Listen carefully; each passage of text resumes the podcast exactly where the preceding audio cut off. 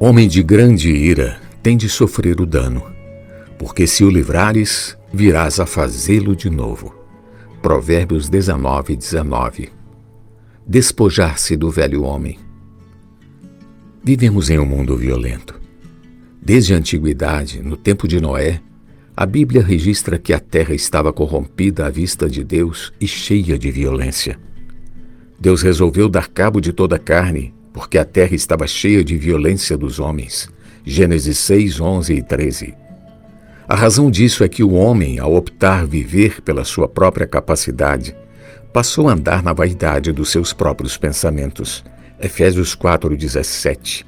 Sem direção, como uma galinha sem cabeça.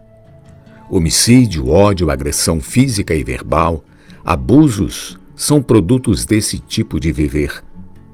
Mas quando aceitamos o Senhor Jesus como nosso Salvador, a nossa vida mudou. Fomos encabeçados por Cristo e nos tornamos membros do seu corpo.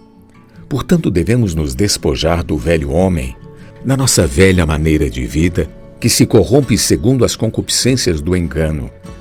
Devemos deixar todas as práticas que não condizem com o novo homem. Com a nova maneira de vida, tais como mentira, furto, amargura, cólera, ira, gritaria, blasfêmias, malícia, etc. Não faz mais sentido essas coisas estarem em nosso meio.